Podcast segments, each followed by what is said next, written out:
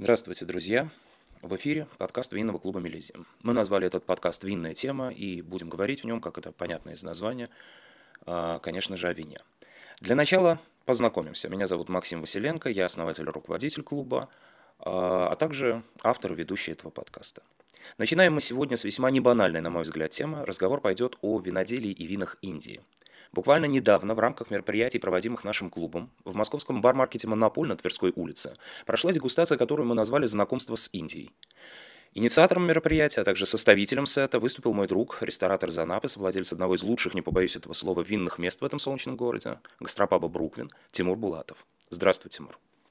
Здравствуйте все. Немножко предыстории. Во-первых, почему индийские вина э, в сознании российского, российского винолюба, они находятся примерно на той же позиции, что и монгольские вина, или таиландские, или любые там другие. Почему индийское вино?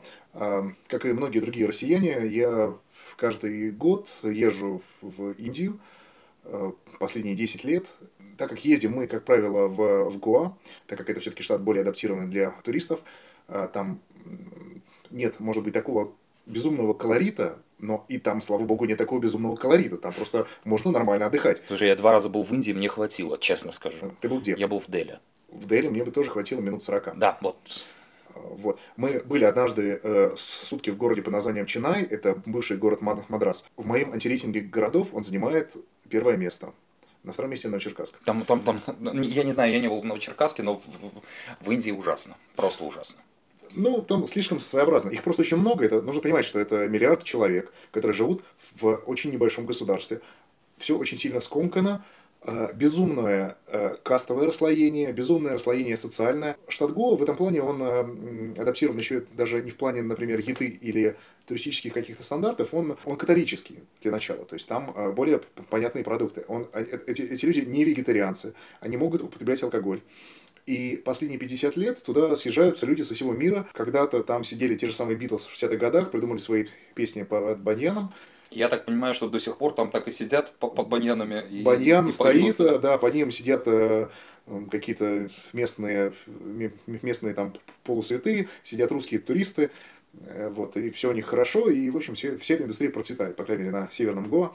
И за последние несколько лет эм, в регионе начали, начали открываться очень хорошие рестораны с потрясающей фьюжн кухней.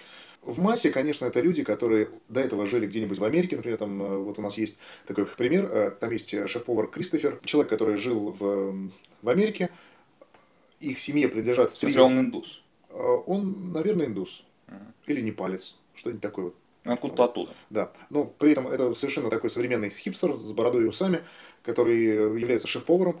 Э, у них три ресторана в Северном Гоа с достаточно похожим меню, но при этом э, везде есть уже интересное сочетание местных вин и местных блюд. А если говорить про местную еду, ну, Индия это же не только карри и не только какие-то безумно острые вегетарианские блюда. А в штате Гоа, например, это же это, это и свинина, это и рыба, это рыбацкий штат изначально. И, и даже говядина. Говядины, кстати, много, э, ее католики активно употребляют, и, собственно говоря, никаких у них проблем с этим нет. Ну, То есть это такая маленькая не Индия внутри Индии. Это маленькая Португалия. А, вот ну, так вот даже. Да. Ну, поскольку португальская колония была. Именно так, да. То есть там везде стоят португальские старые церкви, uh-huh. которые посещают такие. А я вот как раз изначально я не, не совсем понял, почему католический штат-то. Да. А, и, строго говоря, это такие полуиндусы, полукатолики, которые говорят на своем собственном языке канкани. Это тоже смесь, э, в общем-то, хинди, наверное, португальского, еще чего-нибудь там, что намешалось. Плюс второй язык, естественно, английский, ну, поэтому общение с ними довольно-таки упрощенное. Из минусов то, что этот штат, он безумно дорогой, так как он туристический. Э, разница в ценах может быть в 10 раз довольно легко. То есть, э, когда ты оставляешь 4000 рупий за ужин на двоих 4000 рупий это сколько? 4000 рублей. А, ну то есть это такая, это хорошая московская цена, собственно говоря, не на каждый день. А для других штатов на эти деньги можно жить месяц, и, в общем-то, это, конечно, безумно дорого для местных. Вот. И последние годы в Индии, как и везде, немножко начал подрастать этот вот продвинутый такой социальный класс, э, те самые представители, пресловутые хипстеры, э, которых раньше называли япи, люди, которые работают в каких-то своих областях. Которые все время работают, не пьют. Да, они Кстати, работают. Нет, япи. они, они пьют, они пьют, э, но они уже хотят потреблять такое красиво. следующее по- поколение япи. Да, да, да. То есть они хотят потреблять все красиво, они хотят, чтобы э, им уже не интересно просто пить алкоголь просто ради опьянения, им интересно э, исследовать какие-то сочетания блюд и вин. И примерно в это же время в Индии э, подоспело местное виноделие, которое было на самом деле тоже инспирировано э, индусами, которые пожили в той же самой Америке, где-то в Европе, вернулись обратно и начали делать свои виноделия. Самый известный э, называется долина Нашик. Что-то вроде нашей российской долины Анапы, где сконцентрировано много разных виноделин, там, если не ошибаюсь, штук 15 или 16. Есть винный туризм, туда люди приезжают, точно так же, как и в России, как и во Франции, как и в Америке, они получают экскурсию, получают дегустацию, могут остаться там э, на, э, на ночевку в местных отелях, происходит какие-то фестиваль, то есть все сделано для того, чтобы это было кл- классно выложить в итоге в Инстаграм. Так скажи, пожалуйста, что э, было первичным и что вторичным? То есть э, туристы туда поехали и подтянулось виноделие, или все-таки решили, что надо под- э, делать, э, как бы, ну, возрождать виноделие, потому что виноделие это в Индии на самом деле имеет исторические корни там уходит в глубокую древность корнями. А э, что для того возрождать для того, чтобы э, привлечь туристов? Ну, строго говоря, современное виноделие началось в 1998 плюс-минус году, так, чтобы посерьезки, когда открылась, например, винодельня Сула, ее как раз человек, который... Одна из самых таких. Да, человек, известных. который жил э, до этого в Силиконовой долине, он приехал туда, понял, что это э, что за этим будущее, и вот последние уже почти 20 лет он это развивает. Это, наверное, самая массовая винодельня. Очень много игристых вин, реально похоже на Абрау. В целом, довольно сложно понять, что в данном случае был первичным интерес населения к виноделию, или все-таки само виноделие начало привлекать э, людей, и туда поехали какие-то туристы. Но факт остается фактом. Спустя всего лишь 15 лет, э, в масштабах государства это смешные совершенно сроки, там происходят фестивали, музыкальные концерты. Туда приезжают люди автобусами, устраивают винные свадьбы. Все как в той же самой Франции. Все это происходит потому, что э, вот этот вот э, топовый э, индийский класс, он ничем не отличается от обычных европейцев. И э, насмотревшись на традиции Европы, они просто это начали тупо копировать. Вот, но э, если китайцы все копируют э, слишком в лоб, то индусы копируют со своими национальными мотивами. И с песнями, плясками, и все это, в общем, ну, достаточно интересно. А, Сам я туда не добрался, в этом году планировал, но, к сожалению, там у них случилось э, обмен валюты. Ну, не то, что обмен валюты, они просто запретили всю Девальвация, да. наличку. Нет, они просто запретили весь наличный кэш. Вот. И вся страна встала колом, потому что э, денег нет, с банкомата их снять невозможно, обменять их невозможно, потому что налички нигде нет. Они оставили только, условно говоря, 100-рублевые купюры, а весь крупняк отменили. И, конечно, это, был, это сразу увеличило все цены. По- Карточки. По, карточке можно платить не везде. То есть э, ты не можешь прийти просто в, ну как в Москве. каждый, вот, не в каждый. Не в каждый. Да, ты же не можешь прийти в киоск и что-нибудь купить. Ну, просто киосков здесь, в Москве уже практически не осталось, Ну, и поэтому... Ты можешь представить, на что это похоже, если приедешь, например, в город э, Балашиха и будешь с карточкой ходить. Ну, и то Балашиха, наверное, не самый плохой пример, это там, скорее всего, везде можно. Вот. Но сам факт. В итоге, а, в Гоа каждый год приезжает бесчисленное количество туристов, которые пьют эти вина. С точки зрения а, местных, конечно, это все какой-то такой очень странные, странные люди, которые почему-то приезжают, которые не хотят пить ром, как все нормальные туристы последние 40 лет, которые требуют какие-то вина, какие-то бокалы, то есть местные на все это смотрят. с- с- А бокалы там есть, кстати? Нет. Совсем? Я видел только в одном, э, я только в одном месте видел хорошие винные бокалы. Это было э, на самой северной окраине штата Гоа, в, эм, в называется Heritage Hotel. Э, общем, это старый форт под названием Тиракол, старый португальский форт. э, который- Переоборудованный под современный, ультрасовременный отель, да? Ну, не ультрасовременный, он такой хороший современный отель, да. Причем во дворе стоит э, часовня действующая. Вот. И там с каким-то потрясающим совершенно видом была такая маленькая терраска в таверне, и там были хорошие бокалы. Вот это было единственное место, где я нашел хоть что-то. Хотя в, том, в той к- м, кафешке, где мы ну, обычно завтракали, потому что там карточки брали, когда я в какой-то момент мы пришли туда попить все-таки местное вино, у них есть некий выбор, вот, и я им сказал, что этот бокал это абсолютно не- неприемлемо. Они мне они поржали и принесли бокал, э, который сделала э, сувенирный бокал одной из винодельских компаний. Это был э, вот, Биг Баньян как раз. Ну, который был, в принципе, ну, Который был у нас на дегустации, да. ну, хотя бы более-менее из, из него можно было уже хоть что-то пить. При этом, естественно, все магазины, которые там есть, которые продают вина, они находятся на открытом воздухе. Купить вина, которые не были перегреты, практически невозможно. Для нашей дегустации нам пришлось ехать за 35 километров в в место, где есть два больших супермаркета с Я как раз хотел спросить по поводу того, что такие э, перипетии с деньгами, там, с карточками, с, с наличными, и все-таки сет э, в конечном итоге собрался. Ну вот самое сложное это было действительно туда доехать. То есть Я... это один раз, одна, одна поездка, ты приехал, выбрал и да. Э, как бы... Сначала пришел в один из супермаркетов, в Ньютонс, начал там искать, подбирать какие-то варианты, начал фотографировать этикетки. Ко мне подошел молодой человек, который там работает, который должен в этом во всем, по идее, разбираться. Кавист. Кави, якобы кавист, да. И который сказал, нет, снимать невозможно. Я говорю, чувак, у меня память плохая, мне нужно, мне нужно, я куплю у тебя много бутылок, но мне нужно их вот снять. Говорит, нет, не волнует, снимать нельзя. Я говорю, ах вы так, ну и все.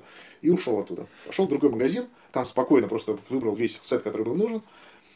И, собственно говоря, вот он же в итоге и приехал в Москву. А, Выбирать вина было тяжело, потому что, естественно, там мы практически ну, пробовали там один-два образца из, ну, естественно, из, из не, сета. Вслепую практически. Вслепую, но я к тому времени уже примерно знал. То есть есть основные производители. А в Индии вообще есть э, два основных штата, где производится вино. Это Махараштра, это севернее от э, Гоа, это рядом с Мумбай. И это штат Карнатака, который ниже южнее, более жаркий, но там тоже есть холмы.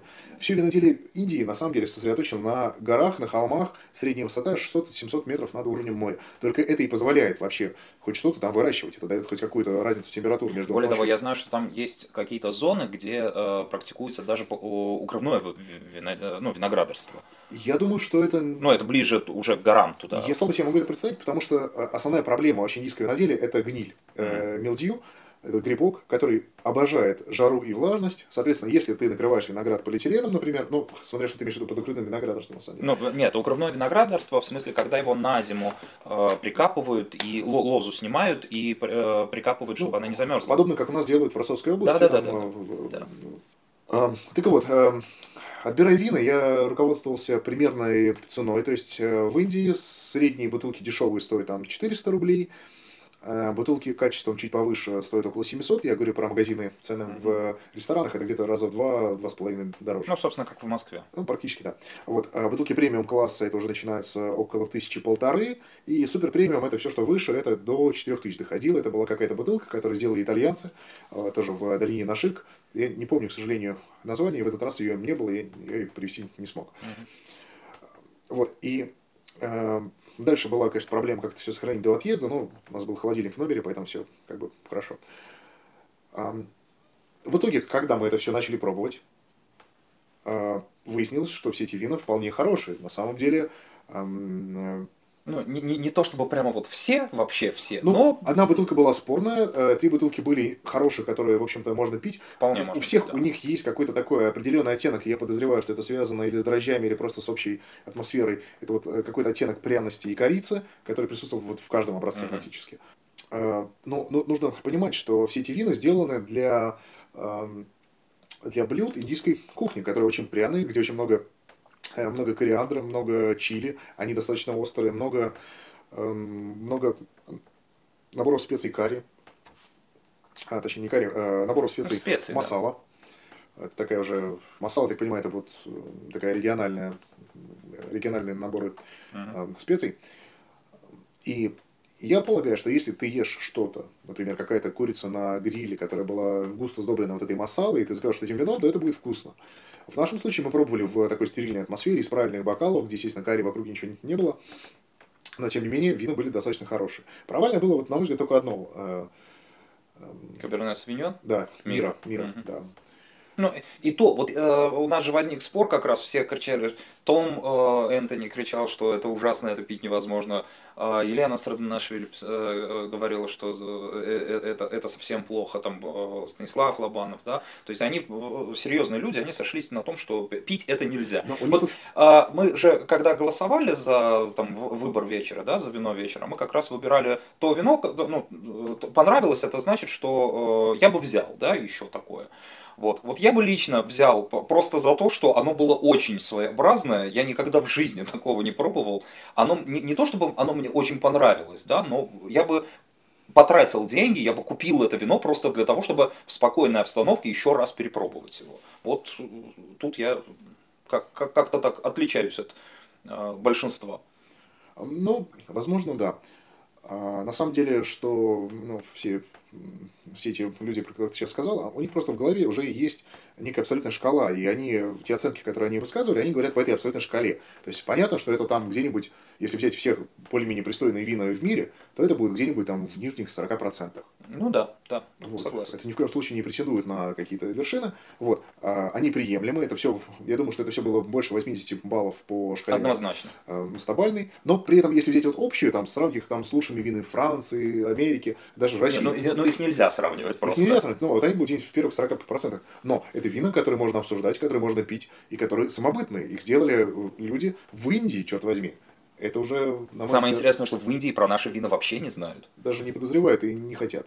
Они, они жуткие снобы. У них есть свои, да. да.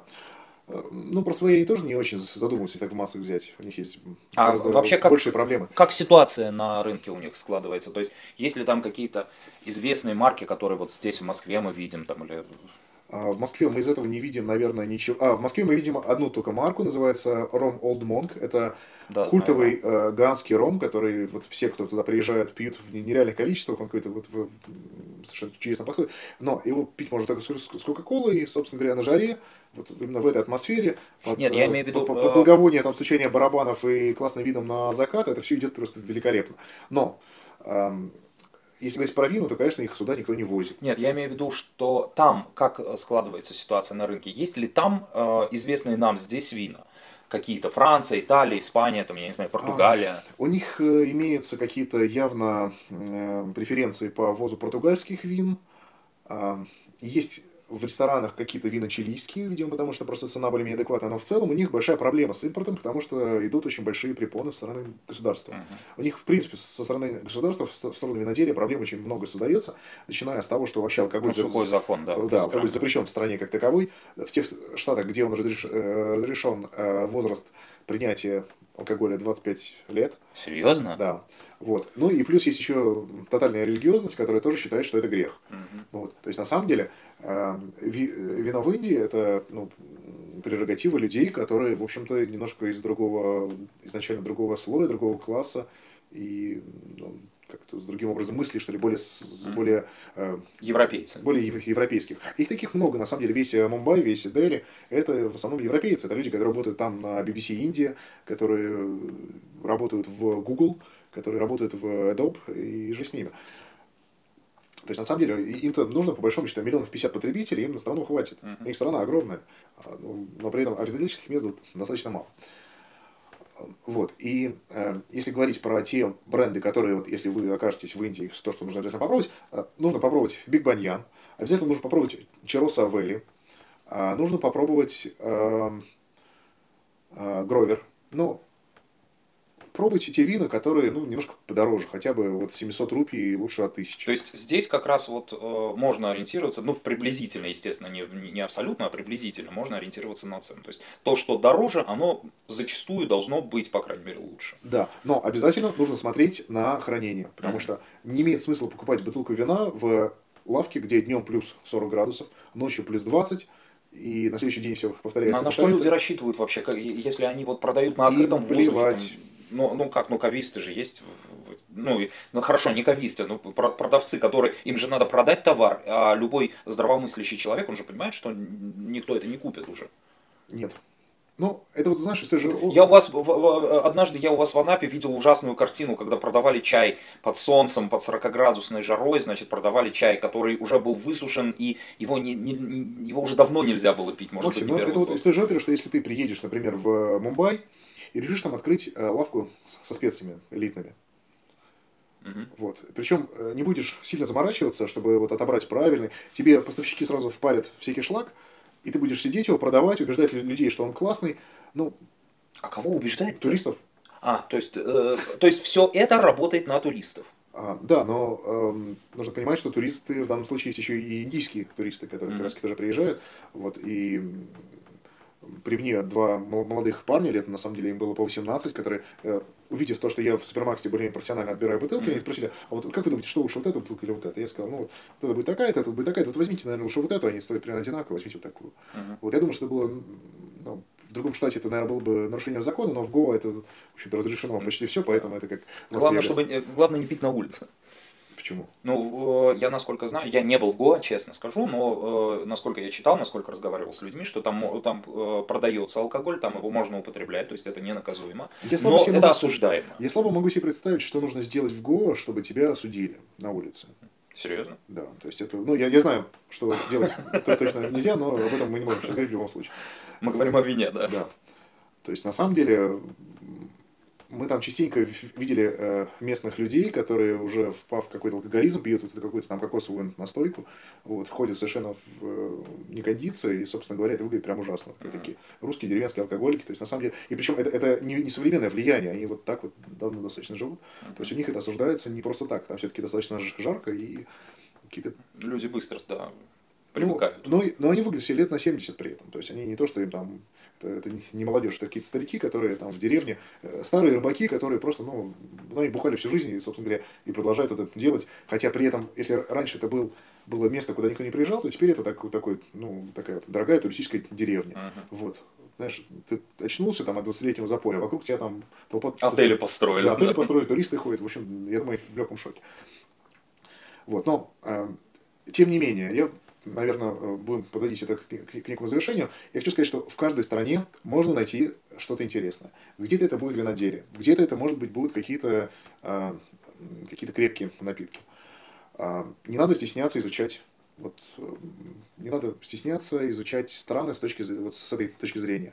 Попробуйте местную еду, попробуйте местные напитки. Посмотрите вообще, а что местные изначально употребляют. Вот те же самые э, индусы, у них изначально сочетание острая еда и какой-нибудь эм, ласси – это кисломолочный напиток. Ну что ж, спасибо, Тимур, что уделил нам время. Напоминаю, что вы слушали первый выпуск подкаста «Винная тема». Следующий выпуск ждите в самое ближайшее время, а посвящен он будет винному павильону выставки Продэкспо 2017. Все выпуски нашего подкаста вы всегда сможете найти, прослушать на нашем сайте, а также на сайте podstar.com. С вами были автор и ведущий подкаста Максим Василенко. Об Индии и ее винах мы разговаривали с Тимуром Булатовым. Всего доброго.